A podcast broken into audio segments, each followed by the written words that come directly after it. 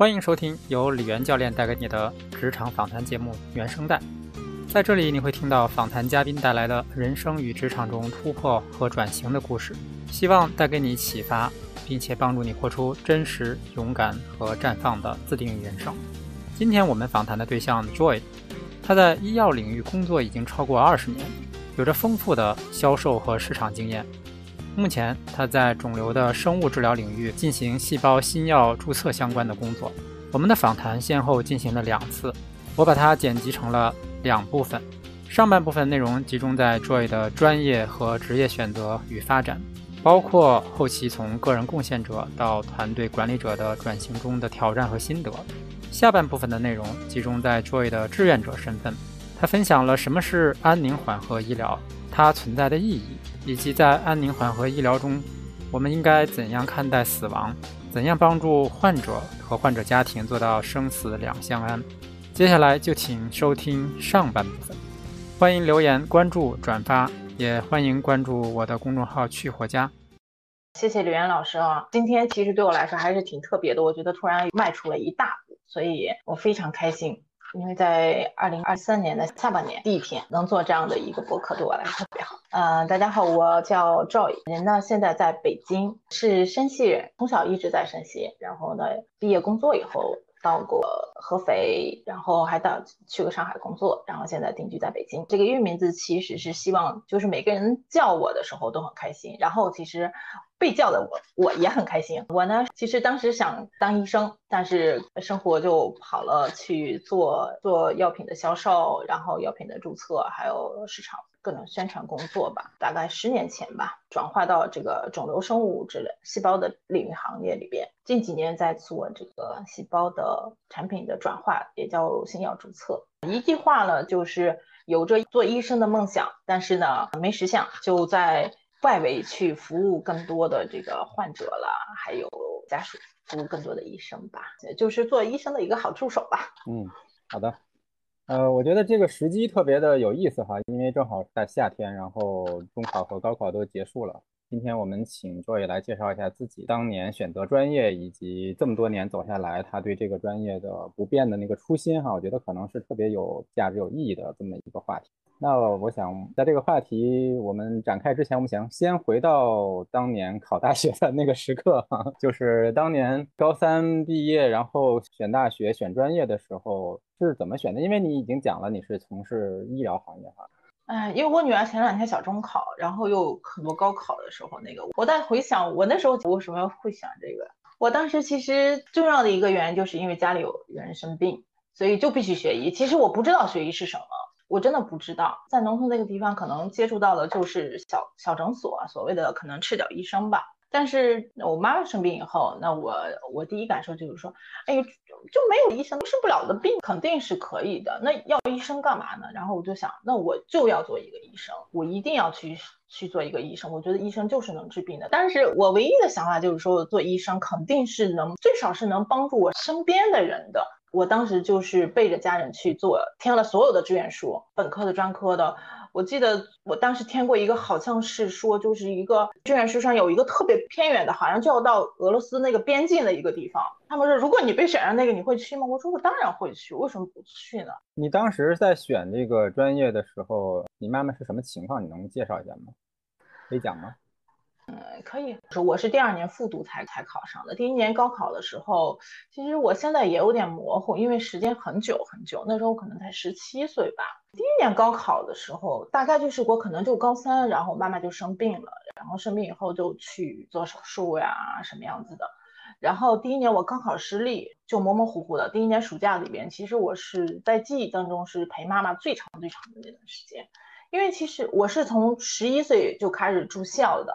所以住校以后很长时间就就跟父母就是，而且那时候周六就呃周日就休息一天嘛，所以周日就回去一下，然后就很长时间是跟父母没有那种感受的。然后我那一年的暑假是跟妈妈就完全在一起的。然后当时我印象当中，其实妈妈那时候的暑假病情还没有那么重，但是她吃的很少，几乎就是一个小面条，然后偶尔的就夏天嘛，大家都在吃西瓜，他唯一就是特别奢侈的时候，就吃一小口西瓜，就觉得就是好像他好了似的。其实他可能很难受，我猜哦。但是其实我那时候就坚定还是要做医生。你是说在第一年就已经坚定这个想法了？对，是的，是的，有一点那个。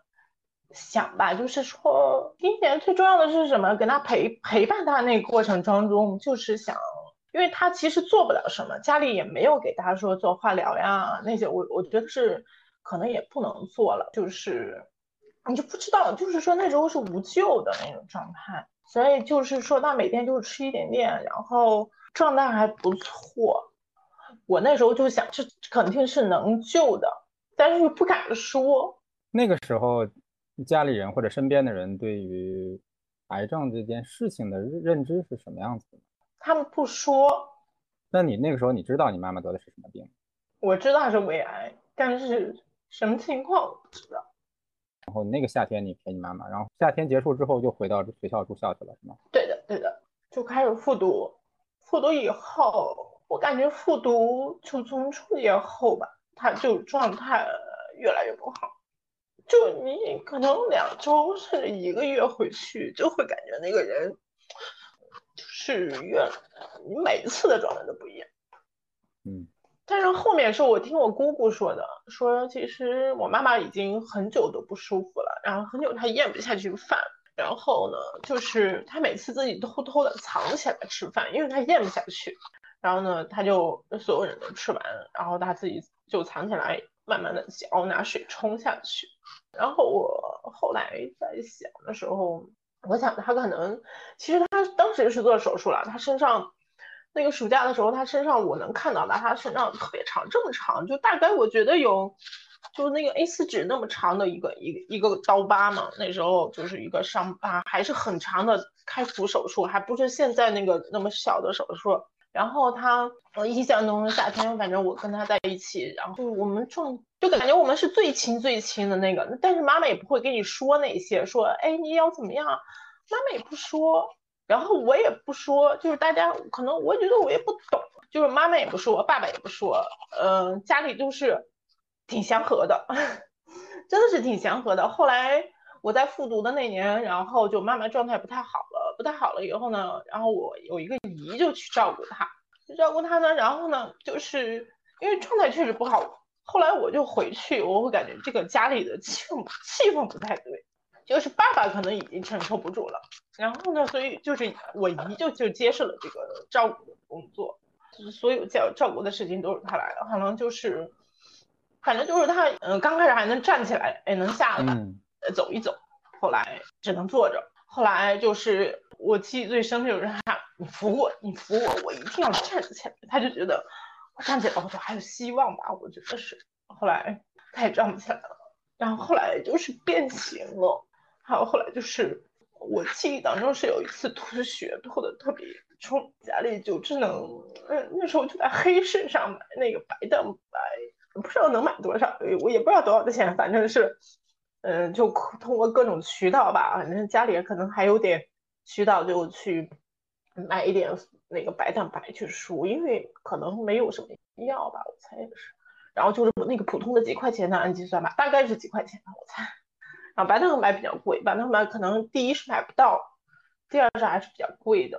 嗯，然后就一直在维持，因为他后期也也确实吃不进去饭，然后我也很奇怪。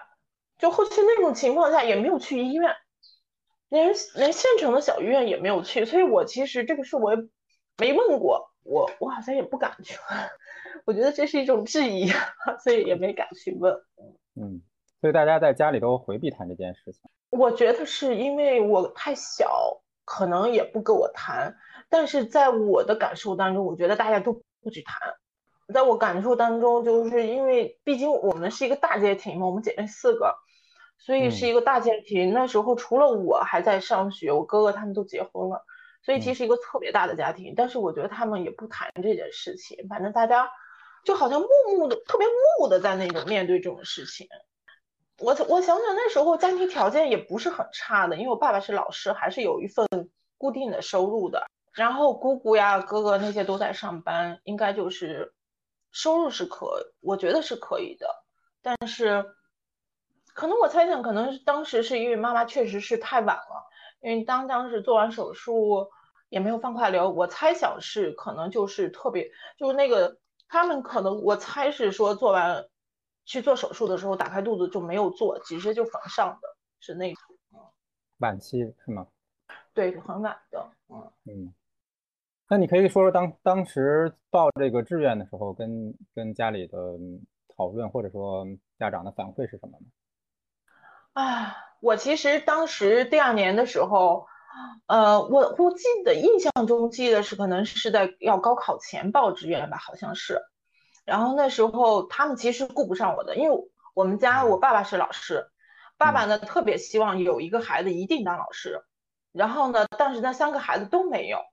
然后只有我有希望。爸爸其实很早就在说这个事情，当老师特别好，有暑假，有固定的工作，有固定的收入，再找一个不错的人家嫁了更好。然后，然后呢，我其实是我当时其实也不懂，我觉得如果爸爸说的对也行。但是其实，在那时候，他们所有人，因为妈妈后面是就病期很重了，可能所有人都顾不上我了。然后姐姐姐姐要生孩子。嗯，然后所有人顾不上我了，然后我那时候就想着，哼，那你们顾不上我的，那我就写志愿，我连家里人告诉志愿填志愿这个事儿都没有，因为住校嘛，发下来就自己写了，就是反正志愿书上有的那个医学院你都抄上去就算了，可能第一肯定是山西医科大学，因为这是我知道的唯一在山西的一个，第二个那后面就不知道什么长治医学院呀，什么乱七八糟，然后就是佳木斯，我都忘了是什么，反正是一个特别偏远的一个。好像是在黑河，反正就在那种，就是本科专科我都，哇，对，就本科专科所有的空我都填上了，我就相信我肯定能去一个吧，然后就背着他们就去写了。当然，其实是等到妈妈去世以后，通知书来了，爸爸才知道这件事情，就全家人才知道这件事情。那我对于老师的这个作息的状态还还是比较熟悉的，可能对于女孩子来讲，觉得当老师是一个特别稳的一个。一个职业，因为我姑姑也是老师，我爸爸也是老师，他他们其实就特别希望有一个孩子能当老师，就是因为他他当时我想他特别强迫我哥去去做这个事情，但是我哥就是不做，我爸可能那最小的最最后一个孩子，他肯定是一定是这样想着要实现他那个，所以你爸知道之后的反应是什么呢？我爸其实一个老师，但是他特别的。我觉得还挺男子主义的一个人，他特别，他是在家里边全全面，他爆发了，他其实就发火了，他发火了，他说你怎么那么不听话？因为我从小算比较听话的那个孩子吧，他说你怎么就不听话？你怎么就不理解家里人？你怎么就不知道当老师和当医生是不一样子的？你知道吗？当老师那时候学读师范才几百块钱，甚至都可能会几百块钱都不都不需要。你知道学医要花多少钱吗？然后就开始。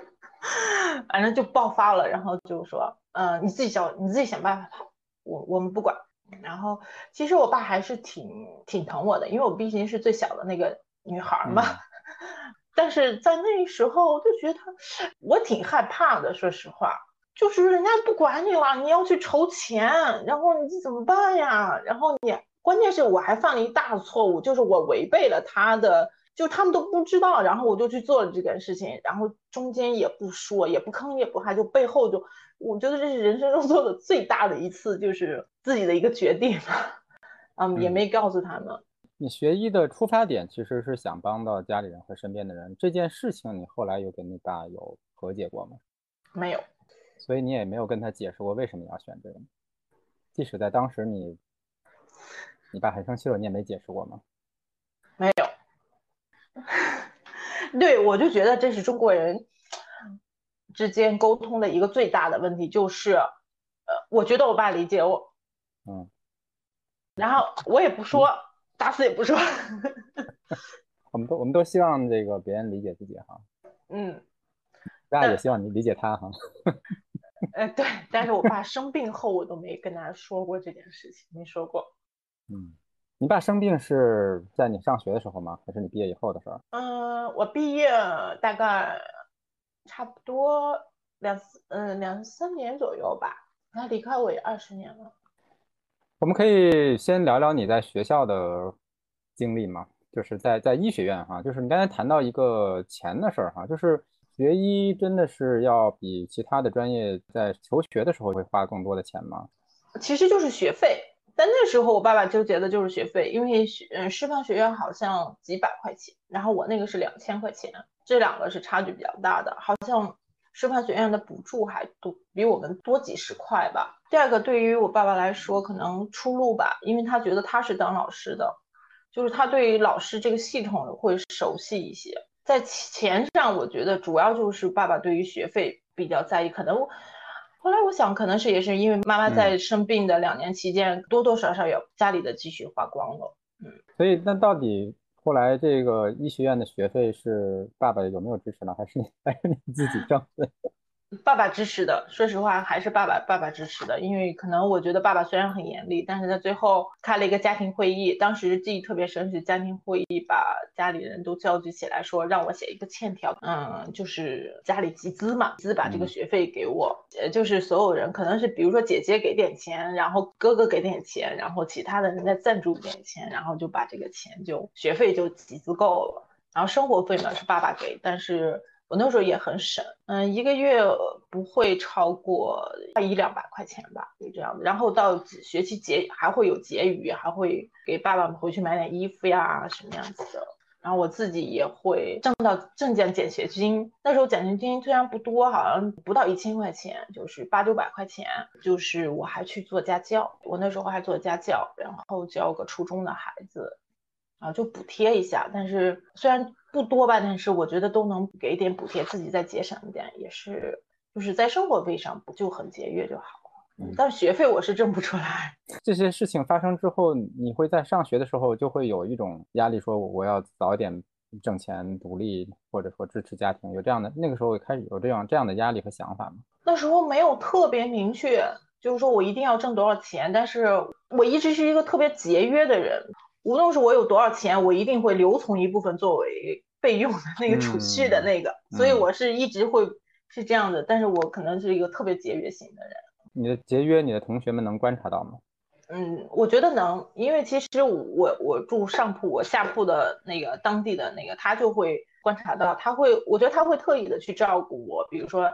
呃，他回家里拿的好吃的呀什么的，就会分享给我，甚至我们还会互相换穿衣服呀，会借衣服穿呀什么的。我觉得，因为那时候我也不会买，不会买新衣服的。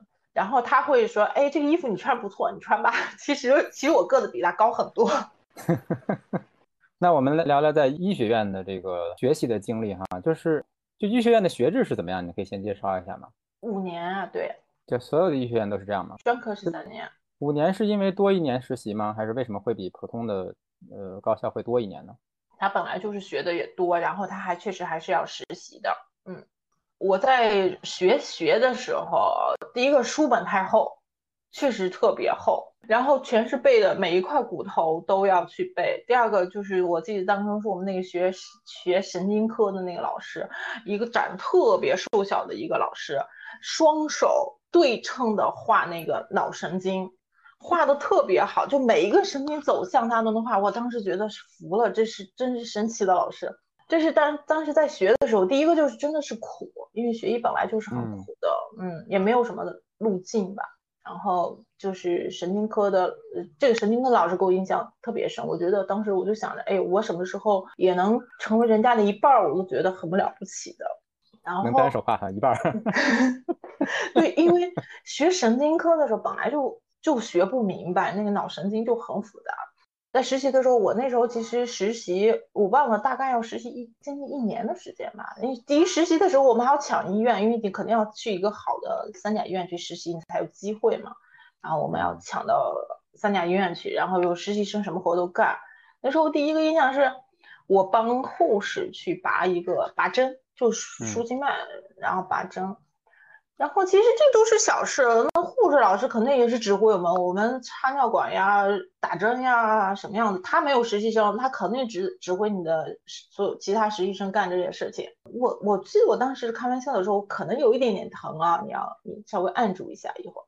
然后就是有一他那个儿子，咔就这样的白大褂就把我薅起来了。我当时你这么大个，他能把你薅起来？他儿子是个警察。你就跑好久。我当时其实就傻了，你知道吗？他就说你会不会？你不会你就滚出去什么的，就开始在病房里打。然后后来是我们的一个年资高的一个副主任，他可能在科室也是个副主任。他就过去才把这个事情弄下来，要不我觉得我那天肯定是被揍了。他就告诉我，以后护士老师的事情，无论他怎么弄，你不要掺和。第二个是要保护好自己，说以后这种事情要首先要保护好自己。啊，那时候我其实觉得还好，那天有个那个年资高的副主任也，如果是我的我的直属老师是一个也毕业没多久的一个女老师，我觉得她在。我肯定就被救不了，这是第一个。第二个实习是我们在妇产科，我们妇产科主任是特别牛的一个一个特别严肃的老师，就他特别严格，学术上也特别有有地位。但是我们在他实习的时候期间有一个盐水栓塞，然后他就通知所有的实习生不许去不许去医院一周，就等通知吧，因为那个栓塞的患者家属会见白大褂就打，不管你是实习生、护工，不管你是哪其他科室的人。所以其实这两个经历，在我当时我还挺有阴影的。我觉得我好好的当医生，为什么就会被随时揍呢？有生命危险啊！是的，尤其在妇产科实习的时候，我带我的那老师也特别好。我那时候其实是那时候特别坚定，说我要做一个左手拿手术刀，右手能写病历的一个特别牛的医生。就在妇产科后来的时候，就发生个燃烧期。其实我内心，我觉得可能那时候有一点点动摇，但是这跟我后来怎么选这个职业有没有影响？我觉得可能也有，但是也不知道有多少比例吧。当时在医学院的时候，你们会分科吗？就是在后期，会的，会的。你最开始在医学院学的是，就是你报考的时候是什么专业？就叫临床医学。嗯，后面才会分的。对对对，它其实就是分中医、西医。我们这临床医学就是医学，就是西医吧。嗯嗯，通俗的话就这么说。你选的什么科呢？我当时是想着选妇产科来着。是吗？对。OK。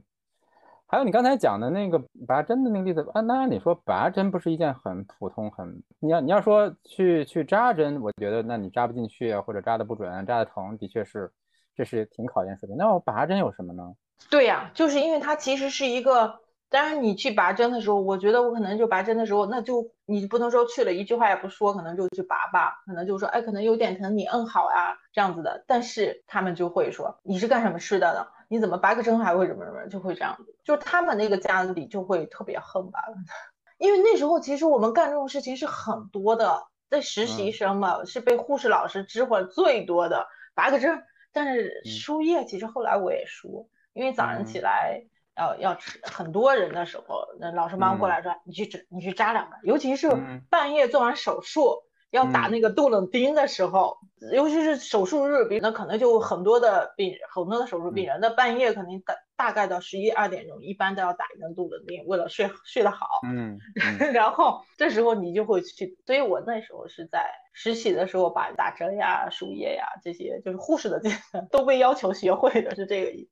嗯，好，那我们来聊聊你毕业之后哈，那毕业之后的第一份工作是怎样的？有成为医生吗？毕业之后就没有当医生了，就特别可惜。毕业的时候马上就要，其实就初级后，好像那时候就要就要找工作，就毕业要找工作，然后老爸就放出话来了，说你看自己的选的医吧，你自己找自己弄工作，因为那时候其实就是家里就好像。就是在一定要说要找关系，要才能去进。当时我们还是叫县，还不叫市，才能去县医院。嗯，然后还是要找一个很高级的关系，就是要从地区啊、省里去找那种关系。嗯，除了关系还有钱。然后这两个爸爸爸都不支持，说钱是我是没有，找人我这辈子从来不低头。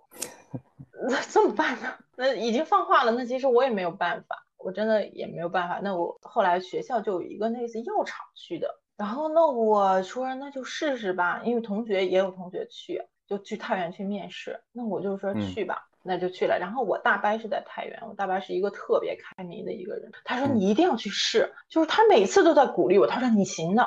其实我那时候真的是傻傻，什么都不知道，然后去做什么我也不知道，然后反正就是有这个机会，说有机会你就去，然后他就鼓励我去，我记得跑了两趟。第一次的时候，我觉得我表现不够好。第二次的时候，我爸爸还专门鼓励我，你再去，你进去跟他们说，你肯定行的。真的，人家就后来就录取我了，定了。我还是我们班相对定的早的那，因为人家其实很多人要不后来考了研究生，要不后来就去到县医院去当医生。你说跑了两次是什么情况？是是去人家厂里吧？你说他们要求就是去厂里面试的，那个时候还没有校招这一说，就是。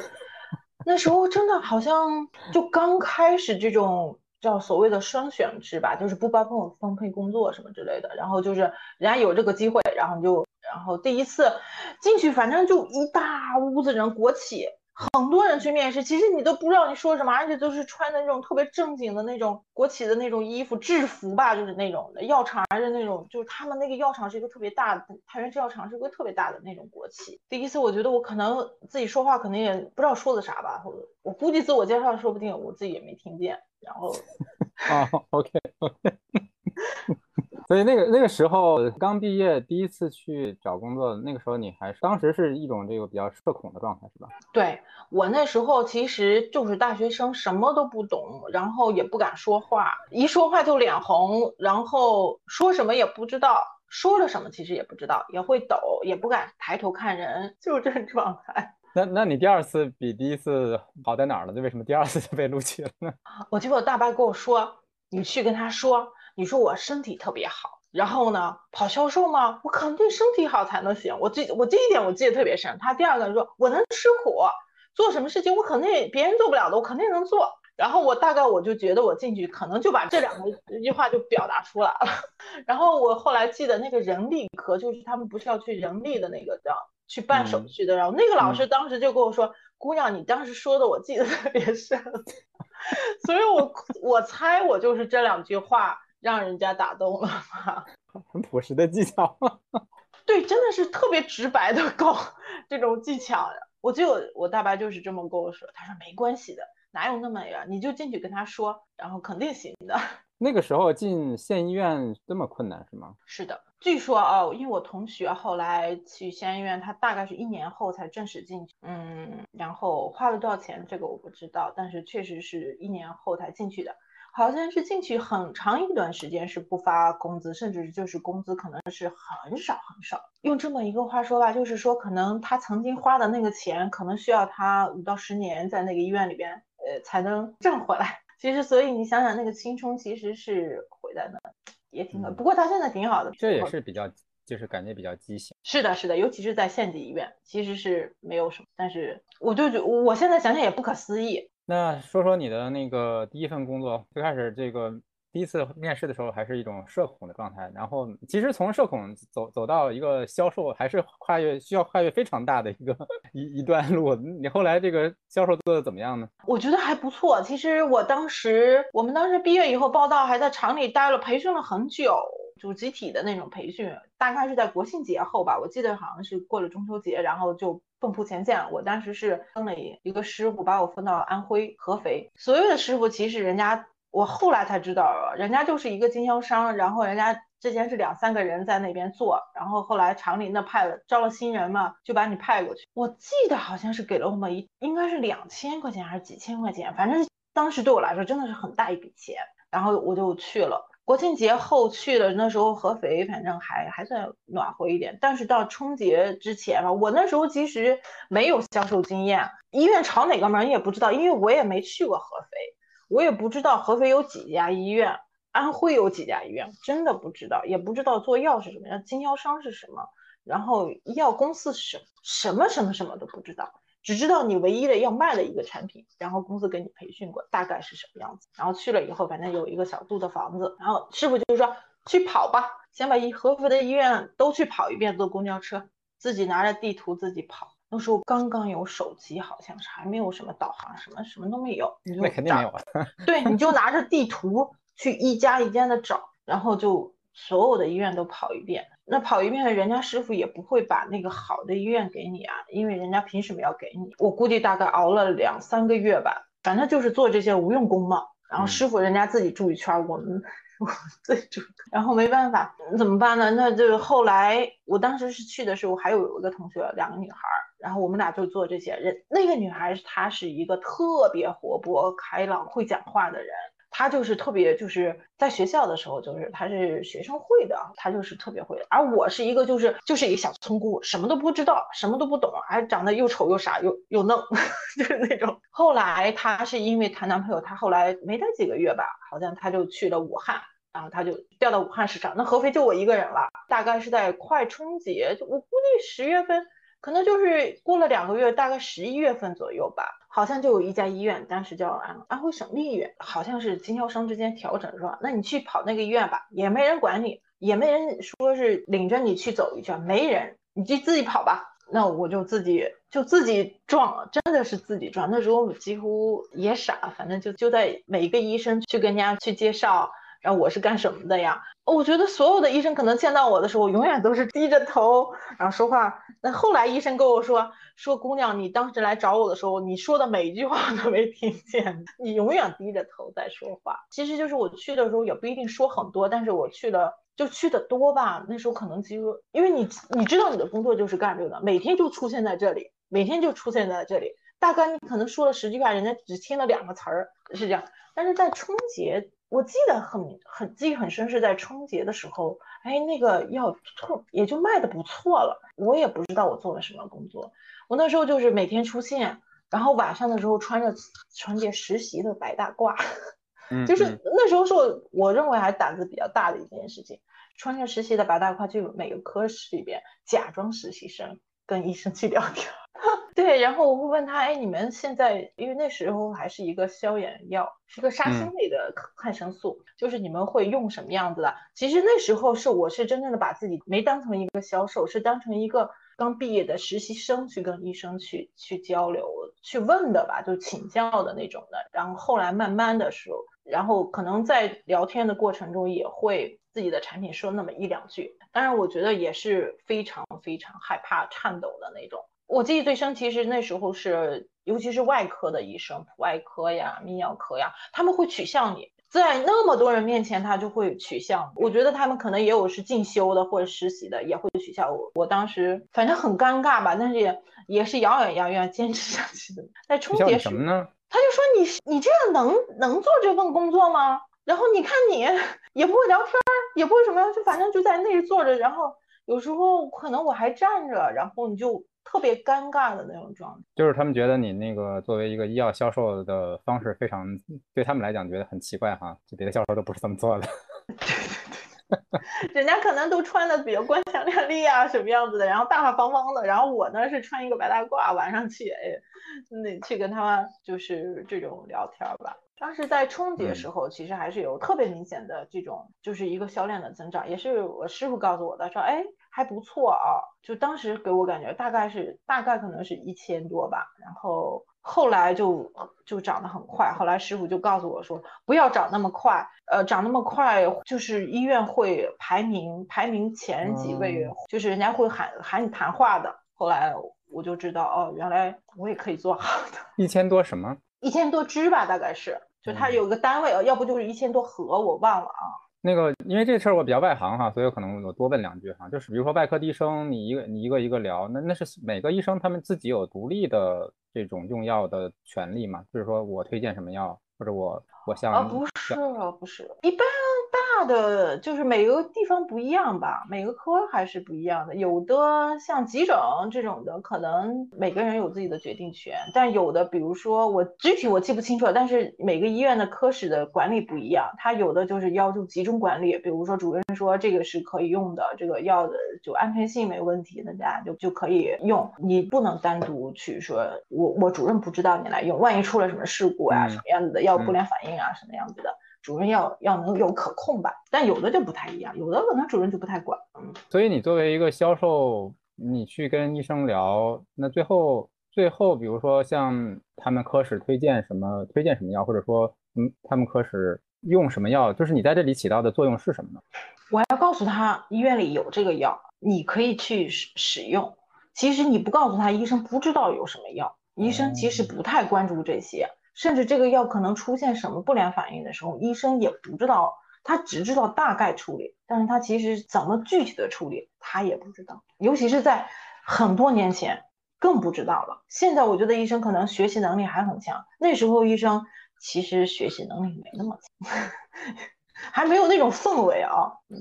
就是说，其实你们那个药本身就在医院系统里是，嗯，就是开开处方的时候是可以开，但是因为大家大家并不知道这个药到底跟别的药，比如说差别在哪里，好处在哪里，所以如果没没有人去跟他们讲的话，他们可能从习惯上来讲也不会去下这个处方。对，是的，是的，是的，嗯，哦，所以你你就需要不停的跟他们做这种面对面的这种影响和教育，哈，是这样吗？是的，是的。其实，在医药的整个销售过程中，现在也是这样。每一个新药在出现的时候，现在的现现在医生因为通过网络呀什么是知道的很多的，他可以哎，他就主动的去去知道，哎，有这这个药我想用，我觉得能能更好的治疗。但在那时候，其实。医生是被动的，医院里边进了一个引进了一个新的产品，医生只能说，哎，在这里边他也不会主动学习，哎，这个产品到底是什么样子的，能不能，他不会主动，所以那时候那时候的其实所谓的医药销售就是说要告诉医生，他哎有这个新药了，你可以去尝试的去做，要不医生其实他也想用，但是他不知道，或者是说他他不敢，比如说很简单。他在拉肚子的时候，他只会用氟派酸。那他其他的，其实这个和氟派酸是同一类的，是它的升级版，就是它的二代呀或三代，就像咱们青霉素一样，头孢三代啊什么样子的。但是那时候医生是不知道的，甚至说他不知道他万一有什么副作用，他不知道怎么去处理。是这样的，所以他就习惯性的那来拉肚子，氟派酸拿两颗回家吧，就是这样子。那我我还是想就是很好奇的问一下，就是那这是你当年工作的时候，就现在的一个典型的医药代表的工作方式是怎样的？现在更多的是出现新药的时候呢，通过学术会议，各种学术会议。那时候其实我们也在做，就是比如说你讲所谓的科室会议，就是一个科里边，比如说大家在病例讨论的时候，甚至是早晨会的时候，然后你就会去讲你的产品。甚至讲产品的一些病例，现在其实特别特别正规，呃，嗯，基本都是说要要跟科里边去去讲这种科室会议，甚至因为现在也叫各所谓的各种合规嘛，公司也在合规，医院也在合规之之类的，所以其实现在各大部分都是新药出来以后，都是各种学术的学术会议，线上的线下的各种的学习的交流，比如说很简单，肺癌新出了，最早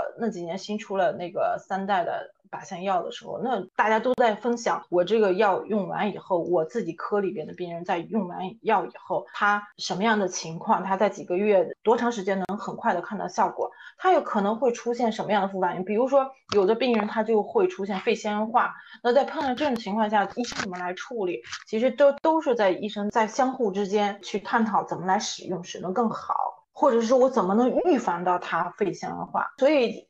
医药公司给医生去提供这样交流的平台，是这样是了解，因为医生他大量的时间都在看病，但是他看病肯定要用药，但是怎么能把这个药用得更好，需要医药公司不仅要生产出这药，也得支持他们了解透彻，是这样子。因为医药公司在一个新药上市之前做了大量的，也做了大量的临床实验数据。但是在上市后，也有我们实际环境下的这种临床数据的这个收集。嗯，OK，明那我明白了。因为的确，你刚才讲的那个状态，听听上去就是还蛮原原始的，就是你当年对对对对，因为那时候没有没有，那时候都二十差不多二十年前，所以是我也没有电脑，也没有网络。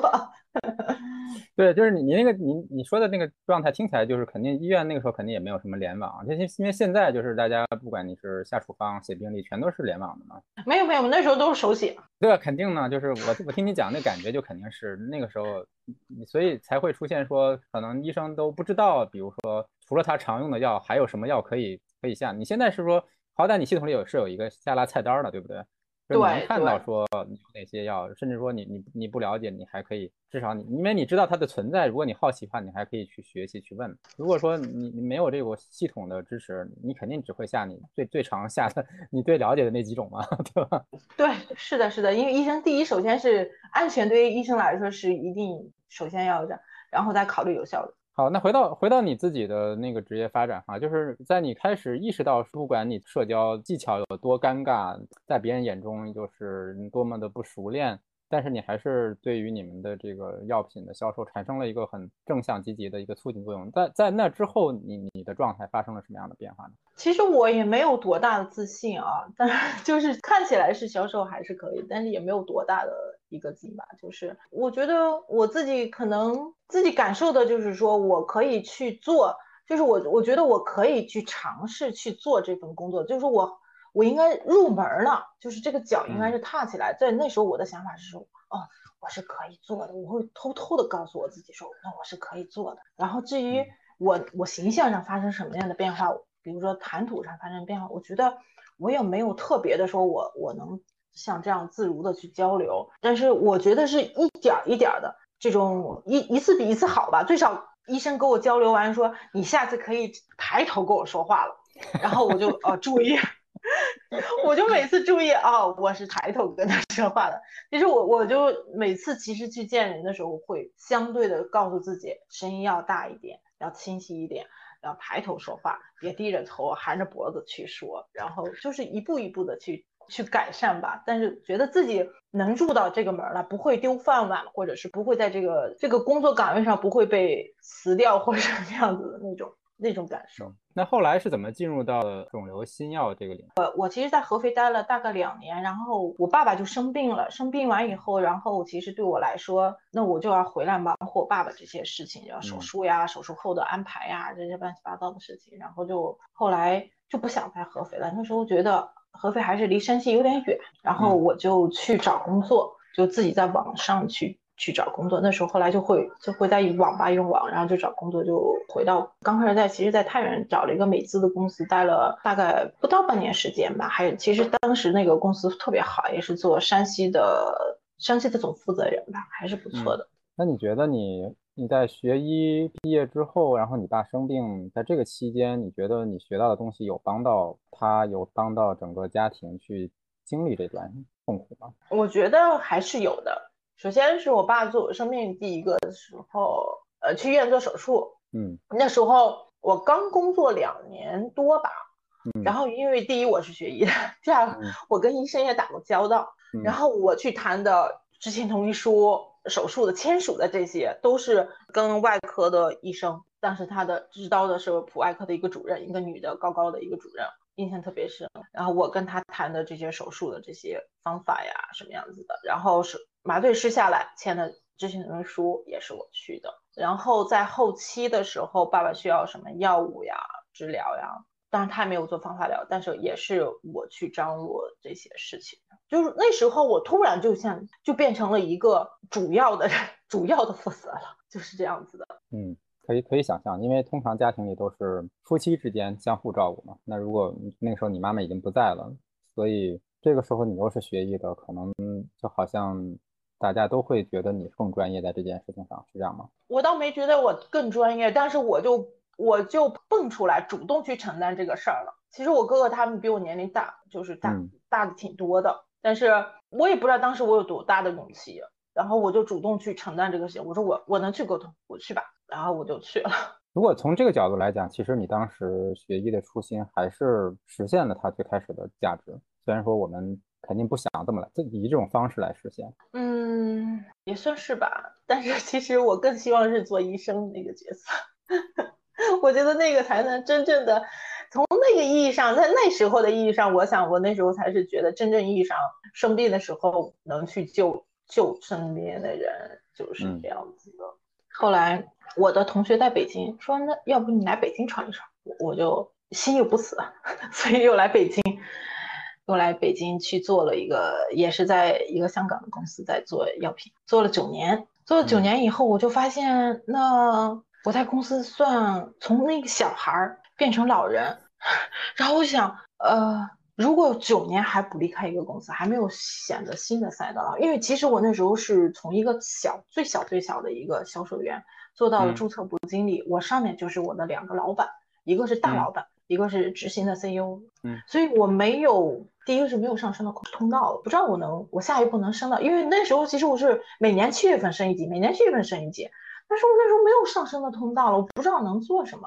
第二个是想，如果我在这个公司九年了，如果我不再跳出去，我的脑子里其实全是这个公司的文化，我不知道外面世界是什么样子的。嗯，但是我那个公司特别好，我我我特别感谢我那个公司，老板也对我特别好，我的直接上司也对我特别好。然后后来这样有机会，我就接触到这个肿瘤的这个细胞，也是一个朋友说，哎，我一去我一看，这是这不是蛮好的一个事情吗？然后那个就是那个爸爸妈妈这些事情，然后又勾起了我这些，就是我觉得那个是一个是在埋在那个心底永远的一个一个触动点。哎，一看，哎呀，那我还是要去的，然后就很快就下决心就。就去那边去做，就所以就一直转到这个这个赛道上，肿瘤这个相关领域这个赛道上，就一直，我觉得好像有差不多十年了吧，一直在做，就觉得越做越觉得这个事情好像，其实我当时觉得我能拯救世界似的，我能，我怎么突然就一下子好像说啊，我真的能救那些那些曾经救不了的人，我我那时候是有这样感受。其实，在工作上，比如说我在做市场部做的多好的那个。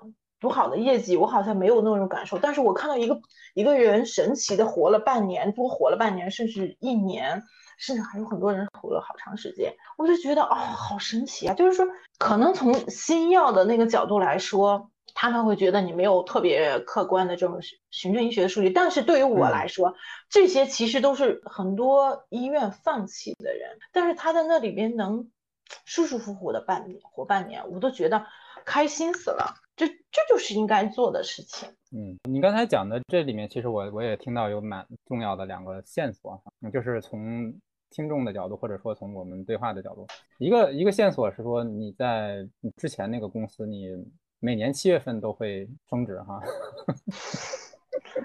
当然，另外一个线索就是，就是跟我们今天的对话特别有关联性的，就是关于你的初心的动力来源哈，或者说，甚至说，我觉得是你的使命哈。呃，我我想把使命那个我们先放一下哈，我想先聊一下，就是你的每年七月升升职这件事情，就是，呃，你如果你现在回头看，就是为什么你会在那段时间里每年七月份都有。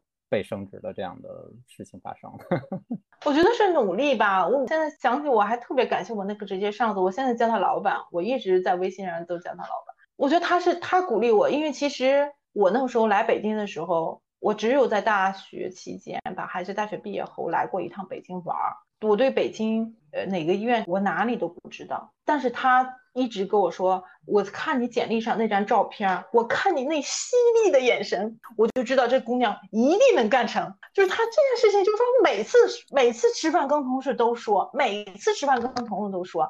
你想想，我是我虽然在做了两年的销售，然后来他这来这个公司也是对，也是七月份入职的。我的我的入职的那个当时那个公司也是刚成立，我我的那个公司员工号是十九，然后他每次都跟我说。他那个眼神一定能干成这个事情，然后他每次都鼓励你，然后他就比如说我去去做北京的医院的时候，他别人都做得很好，因为别人都是有经验的人，而且人家都在北京做了很长时间，我是一个真的跟毕业生一样的新手，但他每次都鼓励我，然后我就觉得就反正就很努力很努力的做，然后每年就是做销售，我也前面我觉得前几年吧，应该前一一。两三年我都会做那个全国市场的那个排名，因为我们排名好的话可以去奖励公司在香港可以奖励香港去玩，而且老板是亲自带着去玩，嗯，然后我都有那个就是发第一名、第二名什么奖杯啊什么样的，然后那就是从你看从销售基层，然后到主管到呃什么呃经理，然后又后来又到市场部。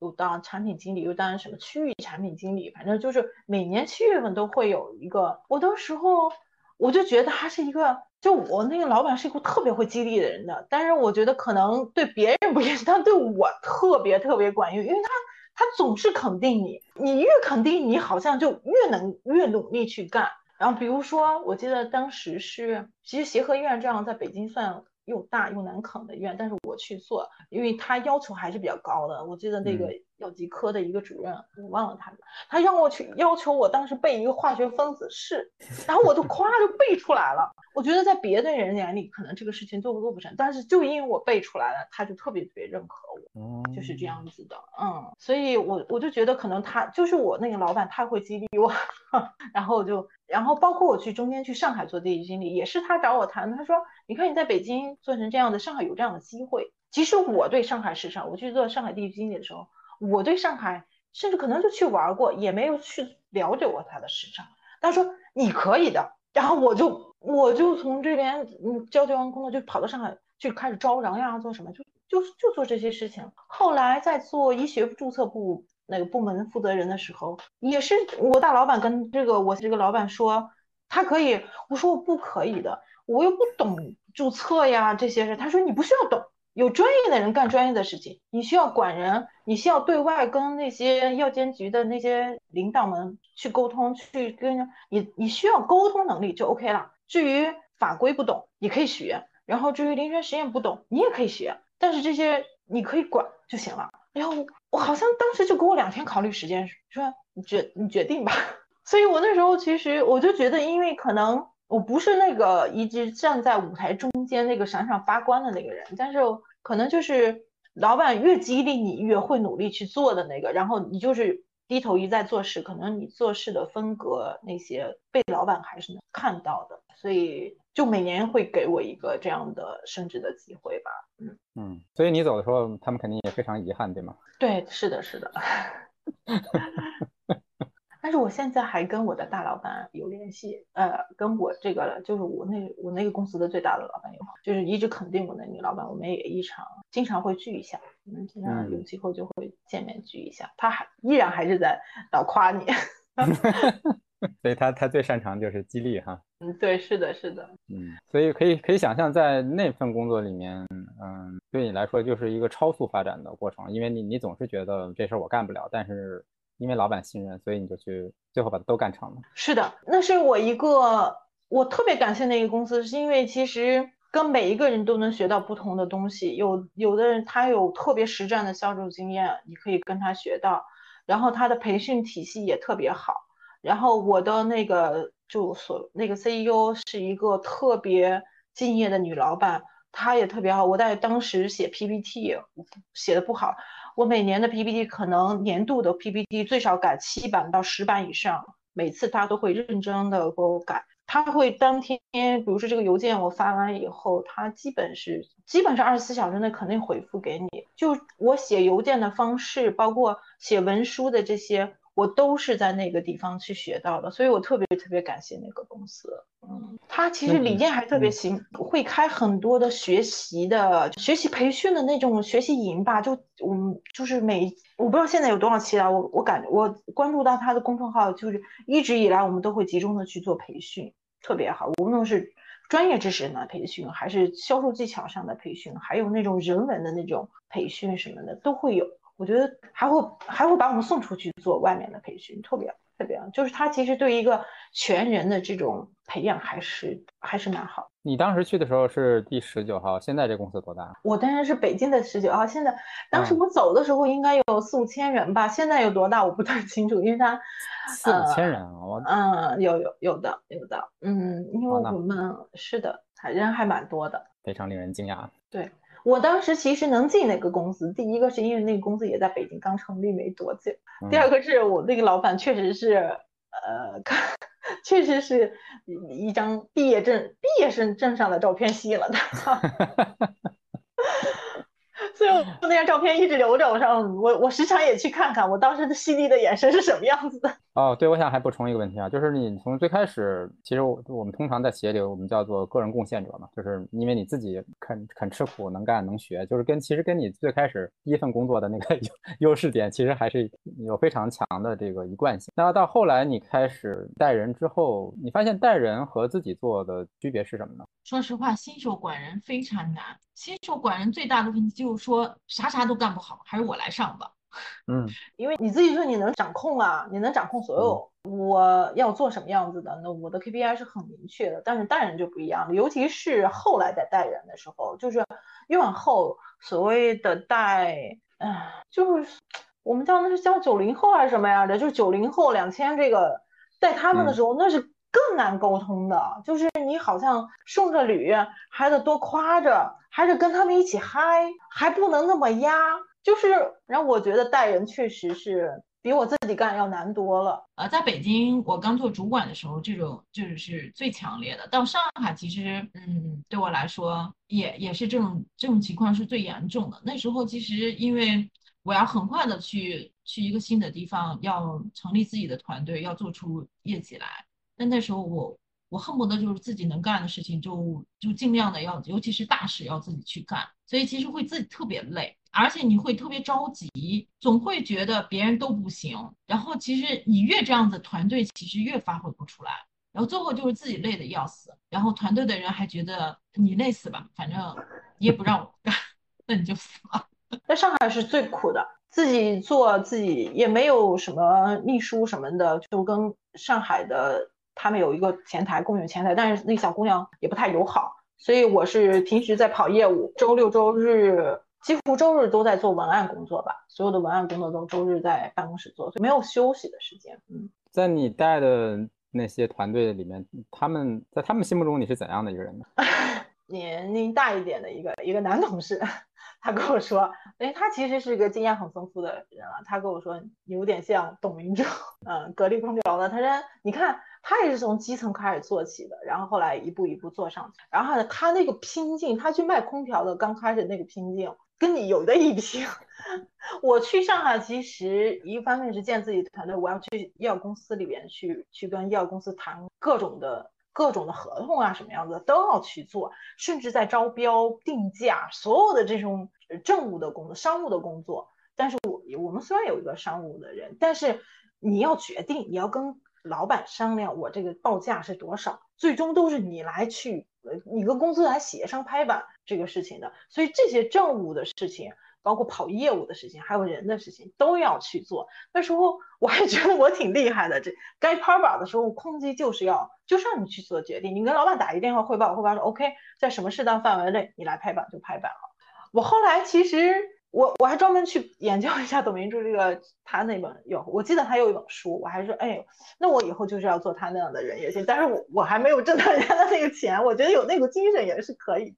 后来我就慢慢的，就上次提到我老板是非常鼓励我的，所以后来其实有时候会累的特别难过的时候，会想想你是自己干的还是你是团队干，会反思的时候，我有那时候我的老板也会给我一句话，就是说每周的周五，他说。你周一到周五的时候，你是在低头干活，但是你周五的下午或者是周末，你要给自己半天的时间去抬头去抬头去思考，你要是要像一只老鹰一样子的去展望你到底是什么样子的，而不是你一直在闷闷的像黄牛一样。所以那段时间，我会每每周都腾出来两分钟时间去思考问题。后来我就学会慢慢放手。我觉得第一个事情是我其实是一个特别粗放的人，看起来我也是大大高高的，是一个特别粗放的人，所以我其实给自己一个就是说抓大放小，我就把只抓那百分之二十我认为能跟我的 KPI 相关的事情，那百分之八十反正总有人干，但是其实百分之二十抓住了，我相信百分之八十的产出是就有了，所以其实我后来就是抓大放小，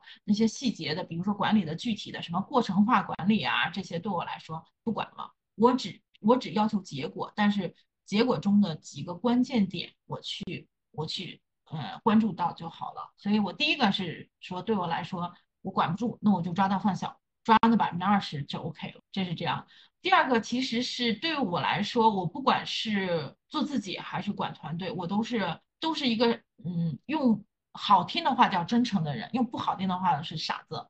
因 我是觉得。不管是对上对下，还有因为还有很多平行部门，包括商务部呀各种部门去沟通的话，我都是觉得，我说实话，我需要帮助我就说，你认为我是傻子，那我就傻子；你认为我聪明，那我就聪明。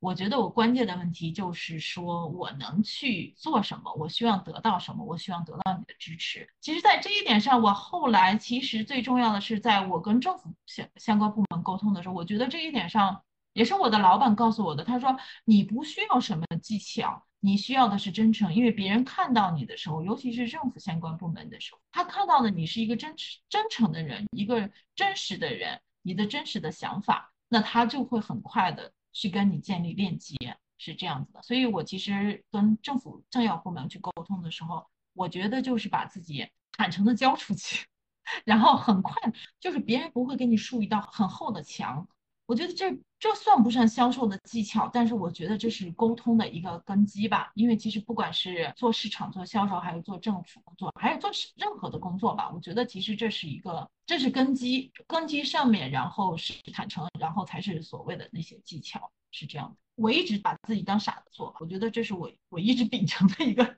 一个态度。第三个就是，当你越做越大的时候，做高的时候，你就会发现，其实越来越要相信这个团队，要相信别人，因为你就是你放出去的事情，你就要相信他。因为我老板也是相信我，其实我也很傻，然后呢，他也是让我做我觉得我做不到的事情，但是他总是我觉得我能做，那我我也就相信我的团队，因为我你要招聘。然后你在跟沟通当中，其实是也是这样子的。很长时间我也跟我的老板学，我看到我的老板是什么样子的，就是嗯，新手摇是手把手的去教，真的是手把手的教。但是在很多的时候呢，下属犯了错误，那你就背。我经常是背锅的。我觉得那个你就是要给下属一个特别。就是一个后辈吧，反所以，我我给我的下属就是说，我可以手把手教你，但是我也很真诚的对你，我也特别相信你。但你犯了错误，放心，有着老板做后背是这样的，就越相信这个下属或员工，他会越来越启发吧。我觉得在这一点上，当我有孩子以后，尤其是孩子越来越大的时候，这一点上其实跟养孩子是一样子，孩子是最不可控的。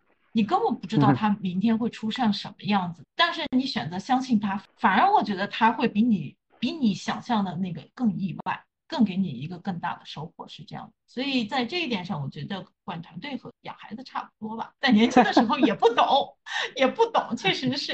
然后最后我觉得就是，呃，能做我自己擅长的事情。我觉得每一个团队当中，不管是大小团队，都有每个人擅长的那部分。我其实，在做注册的那段时间里边，我最擅长的就是当傻子去沟通，去跟各个嗯部门去沟通，领导呀、司长呀、药研所所长呀什么之类去沟。就是我的特点就是说，嗯，我没有那么强势，然后也比较真诚，所以沟通起来其相对是比较就是比较好的。但是我团队中，比如说有一个当时有一个北大的一些研究生吧。他其实他对法规就特别，哎，特别严谨。他是一个类似就是处女座的那种严谨，所以他其实是一个特别好的这种注册的一个做事特别严谨，整理资料呀，这就是大的长处。那但他不怎么说话，就不太活跃吧，是这种的。大部分工作，比如说严谨性的工作都是他去做。然后还有一个女儿去学中医的，她的共情能力特别好，他就可以跟专家呀，跟尤其是跟老专家，他的共情能力就非常好。那么有一些事情我就交给他去做，我觉得也特别好。而且还有一个男孩儿，那男孩儿就是个小刺头，但是我觉得也蛮不错的，因为他看起来是个小刺头，但是我们部门一些呃，比如说跨部门的一些沟通啊，就我觉得需要强势的时候，就用这个小男孩去，或者是要出差，还有我们部门一些要更新的一些事情，因为他是小刺头啊，他觉得哎，我们部门有些东西不合理啊，OK 提出来，提出来我们就我们就把它。在完善呀什么的，都是这个小刺头出来的。你看起来当时觉得，哎呀，这个男孩好难管呀。但是其实你现在回头想想，部门当中是有这样子的一个人。所以其实我觉得每个人每个团队当中都是有他各自擅长的事情，缺点知道就好了，放在心里不说明白，但是让优点发挥更好。我觉得这就这几点吧。以上就是上半部分的内容，敬请期待下半部分。今天这期原声带就到这里，欢迎留言反馈、关注、转发。也欢迎关注我的公众号“去活家”，有趣的“去”，生活的“活”，理想家的“家”。期待下期节目与你再见。